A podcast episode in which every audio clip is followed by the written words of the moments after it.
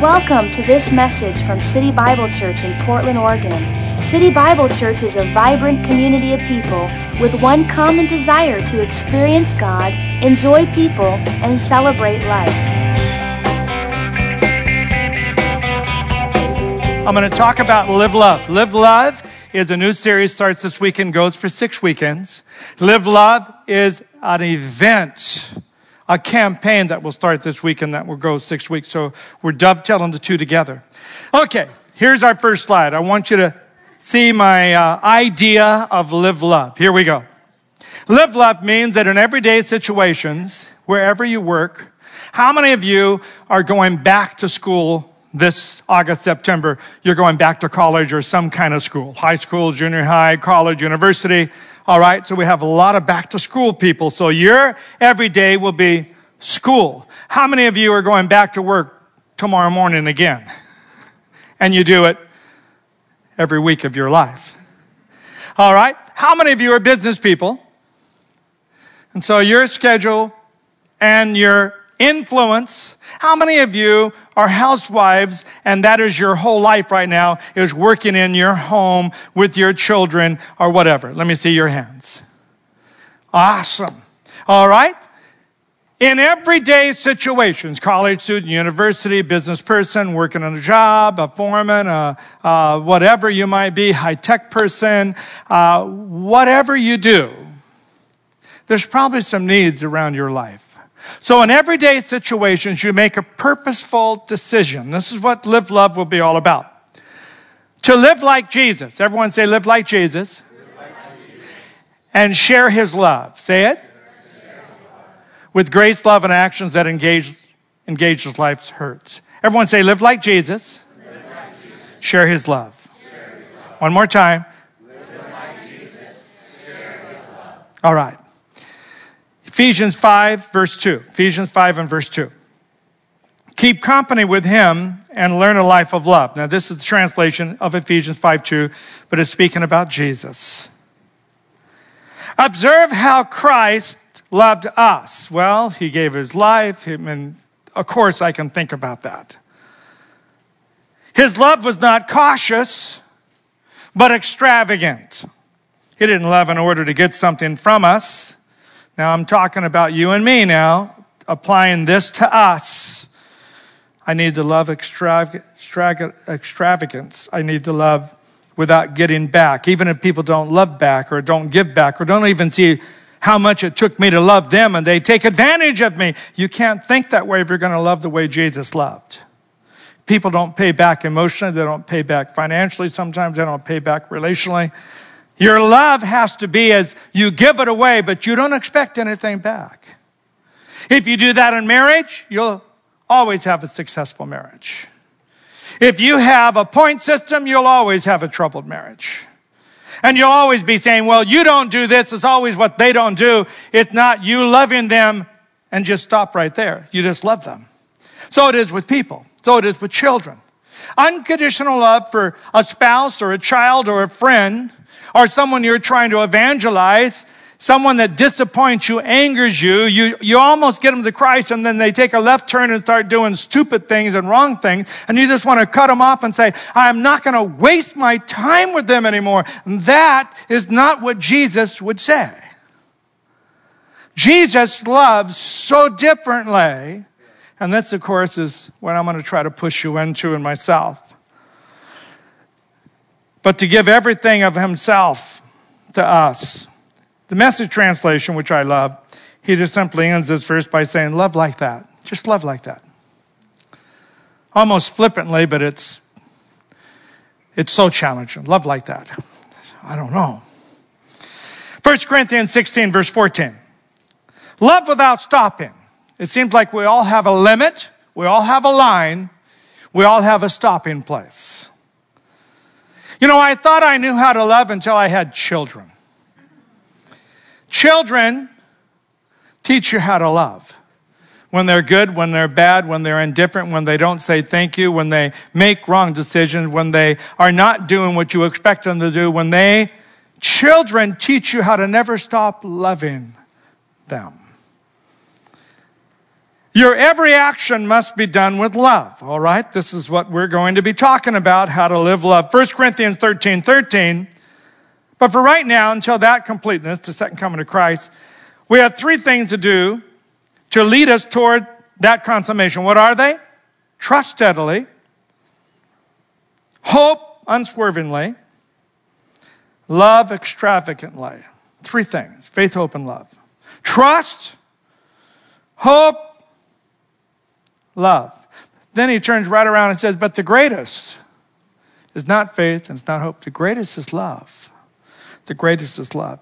Live love prayer. Would you pray this out loud with me? Again, you know, I like to do that because I like people to participate with my preach and also to verbalize this. Maybe the Holy Spirit might get a hold of one word as you say it and say, make sure you do that. Here's my prayer that I want you to pray out loud. Are you ready? Lord Jesus, today, um, everyone out loud, you have to pray out loud with me so I can, I can hear you. You have to kind of bring it up and say it more than a whisper. Are you ready? Okay, everyone. Lord Jesus, today I ask for a double portion of the love of God. Fill me to overflowing. Help me to have eyes to see and heart to respond to the needs of all people. Let me share grace with the undeserved. How many would say, there's enough people around me that I would count undeserved that I could probably fulfill that? How many would say, I know at least one hurting person? All right, live love is live life. Here's your options. I'm going to give you quickly, just say them, five that are negative and five that are positive. You have a decision on how you will live. I think one of the greatest days of my life was when I decided and understood that I could decide, make a decision willfully, intentionally about my attitude. It was honestly one of the great revelations of my life because I was being pushed around by church. I was a pastor. I'd already finished Bible college, I already had my education. I was already doing what I was trained to do. I shouldn't have any surprises, but there were surprises. And those surprises were pushing me from one end of the spectrum to the other. I was just getting angry, irritated, upset, emotionally hurt. I could not understand people, how they lived, how they thought, what they did, how they treat leaders, how they treat pastors, how they treat the church, and not doing anything I would teach. And I would feel like I was just speaking into to the air and there was no convictions and, you know, building a church with people. Of course, I'm one of those people that has to be changed too. But I found my attitude was starting to get bad greatest day of my life was the day I woke up and I said to myself, I will not live like this. I will not live like this. Went into my office, small little office, and I had a, a door from, you know, like a house door that I had made into a desk. And I said, You know, Frank, today is the day. If you don't change your attitude today, you're going to feel like this for the rest of your life because there's always something, someone, a circumstance, or whatever that's going to push you one way or the other. Everything's good, I'm happy. Everything's bad, I'm sad. Everything's confusing, I'm upset. Or I'm going to have an attitude to live life a certain way. I made up my mind right then, never turn back, and that's how I live life. Here's five things you can write down on how you should live life uh, and how you shouldn't live life. Let's do the shouldn't first. Five. One is don't live life hard hearted. We're talking about live love, don't live hard hearted. Don't live hard hearted. To live hard hearted means Something has stopped you from feeling, sympathizing, having a heart for. Remember when you used to have a soft heart? Do you remember when you used to be moved by things? Do you remember when you used to be nice? Do you remember when you used to smile more? Do you remember when people could not even get you over the edge because you weren't edgy? But your heart changes. People can change your heart. Things can change your heart. And before you know it, uh, you know, I've had people come back that left church, come back to church. I've been doing this for 35 plus years now. And so some people leave church and come back and to come back three, four, five, seven years later, whenever. And uh, people will say, boy, the church has really changed. I really like it now. I always smile. I don't go into a debate with them, but it's not the church that has changed. They have changed. Wow, the worship is really different. It really isn't. I've been here forever. I am as old as God. I've been in every church service there is in the last. I know what our worship is like. I know what we do. Good, bad. Sometimes it's off the hook. Sometimes it's on the hook. Sometimes the fishing pole's not out of the garage yet. But we worship God out of faith and we just have the same. But some people, because they have changed, the whole church has changed. Wow, Pastor Frank, you are so different. I don't, maybe, I'm, I'm, maybe, I mean, I should be different every year, but I don't think I'm totally different. Why? If you have a hard heart, you see everything different. You don't see things right. You don't feel things right. Number two, don't live life indifferently. Live indifferently is not a right kind of life to live. To live indifferently. Indifference is, I don't give a rip. I don't care. Not my problem. No, I'm not getting involved. It's not something I have to do. I'm not going to do it. It's indifference. I'm not going to engage that situation. A young woman in her prime of life comes home from a date, three o'clock in the morning in Brooklyn in the mid income area. Not a bad area, nice area.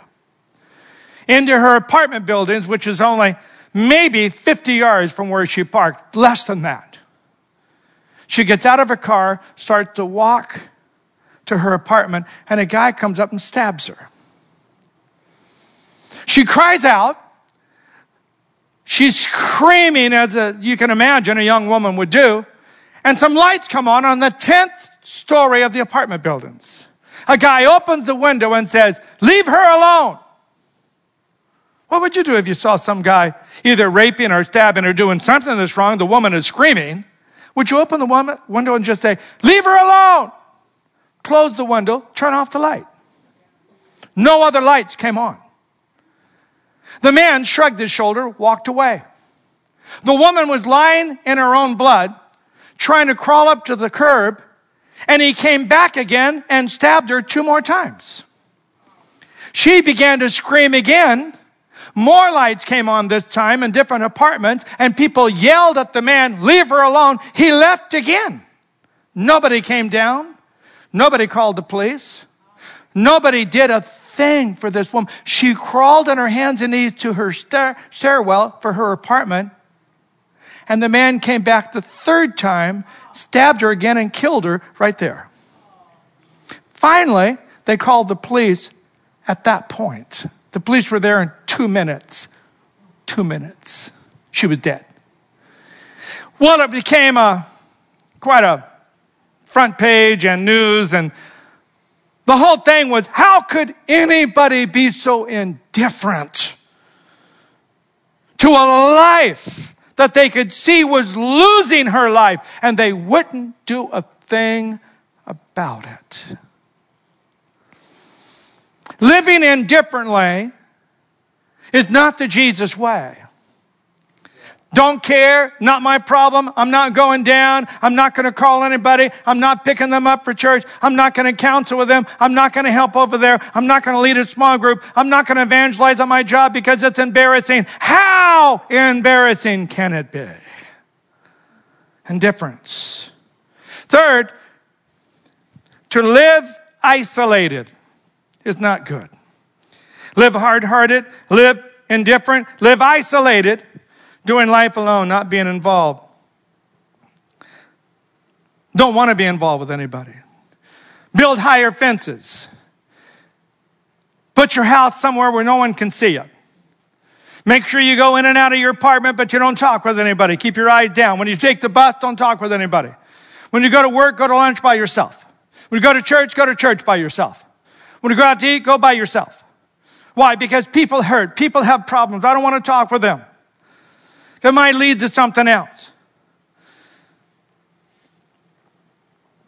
Here's kind of a humorous one, but it, it gets the point across. An old man standing in a crowded bus, and a young man said, Sir, what time is it? And the old man just stood there, looked straight ahead, would not talk to him. Sir, excuse me, What time is it?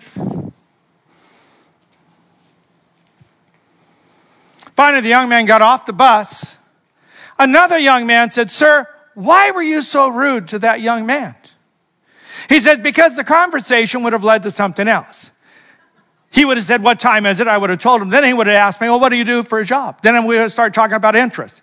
Then it would have been, Oh, where do you live? Then I would have told him. Then it would have been, Can I come for dinner? And I would have invited him. Then it would have been, he would have come to dinner, met my daughter, and then met my daughter, fall in love, and married this man. And I could not have my daughter marry a man who can't afford a watch. so, because of that, I'm not going to start the journey. I'm not going to engage at all with this person. Now, that's a, it's funny, but it's what happens to our mind when we think about getting involved. When someone says, I want to talk with you about our marriage, well, that means we might have to meet several times. Why don't you go see a professional? Why? Marriages are solved easily. There's no big deal about solving marriages.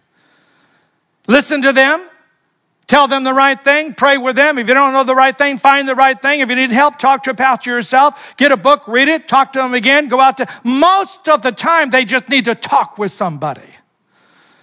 Most of the time, the guy just needs some other guy to say, Well, you know, you really are kind of a bozo. I am, yeah, you're, you're one of the worst I've met. I, I would never do that. What you do, really? You really think so? Yes. You need to change that. Okay, I will. And if you don't change it, I, I think I just might have to, you know, rough you up a little. Pastors can't say that, but you can. So the counsel is received and they change. Live life. Number four, do not live self pity. A self pity person is a blinded person. A self pity person always feels sorry for themselves. No one talks to me. No one takes me out. No one cares about me. Self pity, self pity party, self pity everything. It's all about you. You can't see you know, if you have self pity, I'll give you a way to cure it real fast. The man's name is Nick. He has no arms, no legs. He's a motivational speaker. Google, YouTube, go online. You'll find it. I found it. And here's this guy making fun of himself. He has no legs, no arms. And he's one of the top paid motivational speakers in this nation right now. And when he speaks, young people, their jaw drops. They cry themselves to death, not to death, to life. They are emotionally upset. They can't understand this guy. He starts off with a video and he's, he's a goalie for a, a soccer game. And the guy comes down and kicks the ball into the goal nets and he says, not fair, I wasn't ready. he gets me every time. I thought that was pretty fun. Not fair. I wasn't ready. Come on, man. This guy is amazing. And if you listen to him for five minutes, he'll talk about what life is all about. And his turning point is when he decided he would not let people have pity on him. He says, At least I'm living. At least I can have a message for other people. At least God can use me the way I am. I'm going to do something about this. And he has become a famous person. So when I get discouraged, I listen to Nick. Say, wow, you pansy. Frank, you wimpo. What is your problem? Look at him, look at you. Okay, I feel better. Okay, Lord, I'm sorry. I can do a lot better with this. Can I hear an amen? amen. Number five, don't live negative. Don't live negative. Negative attitude, feelings, assumptions, opinions can cancel, destroy the work of God in and around you, causing denial, withholding, or removing positive things, words, and actions. Don't live negative. Five ways to live. Write these down, and I'll let you go home. How do you live? One, live life. We're talking about living life, live love. Five, positive things. Live possibility. Live with an attitude that at least, at least, there's a possibility of a miracle. At least there's a possibility that God could do something. Number two, live full. Live full. Meaning, you have enough to make it in your own life and enough to give a little bit to someone else. That's full. Meaning, you're not always at the bottom of your game. You bring yourself up just so that you can have enough to pass on to someone else. Do you live empty, full? How do you live? Have enough virtue, enough smiles, enough handshakes, enough love, enough reach, because you're so full. You get up in the morning, bounce out of bed, and say, Who will I see today that I can bless? Because I'm a blesser. I'm a joyful person. I might be broke. I might be in debt. I might have problems, but you know what? I'm happy. I can't give you money, but I can give you better than silver and gold. I can give you a happy smile, a happy attitude, and I can say to you, just hang in there. Well, you know, I'm living in hell. Well, then get through it. Don't live there. Just keep going. Oh, that's a thought. Yes, just keep going. Keep going. Because if you keep going, you won't live in hell. You'll get out of hell. And before you know it, things will change and it's possible. Number two, live, or three, live strong. Number four, live purpose. Number five, live love. Live with possibility. Live with full. Live with strong. Live with purpose. After all, you have a purpose, created for a purpose. Then live love. All right, this is your assignment. This week, this week, find one need and meet it. Hey, Frank, I'm so discouraged. I can't find a need. Then speak to yourself. Find somebody more discouraged than you.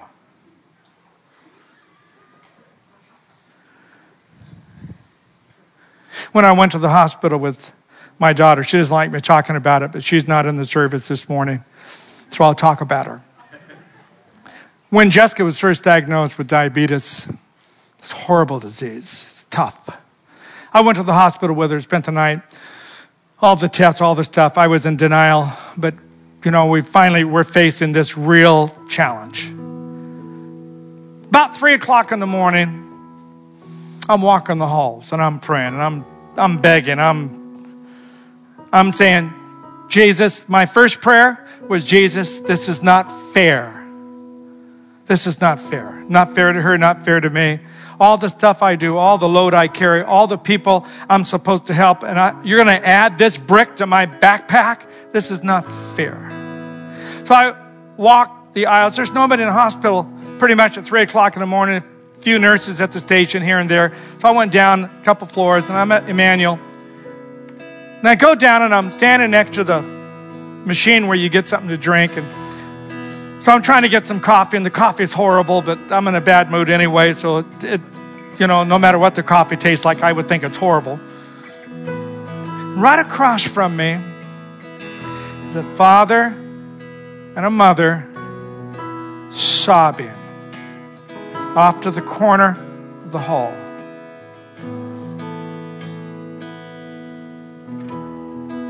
The child had just died of cancer. So I went over and I could tell they were uncontrollably sad. So I said, What, What's going on? I'm a pastor. They told me what happened. Oh, I was heartbroken. Seven year old boy. You know, I walked away from them thinking to myself, my problem's not so big anymore. All of a sudden, diabetes looked like a small problem. All of a sudden, I'm not saying, This is not fair. I'm saying, Oh God, life is strange and you're good. I'm just going to wear this the way it is. Let's get on with it. What do you want me to do? Let's handle this together. I can handle this. one encounter caused me to say, I can handle this.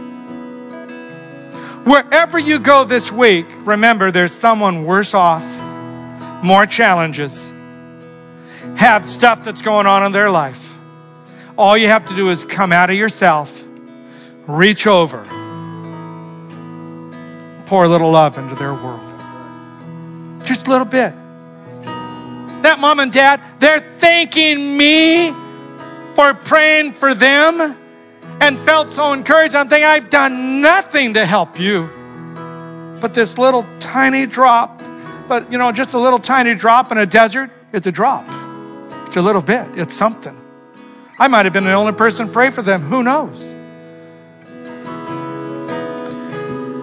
Come on, God is good.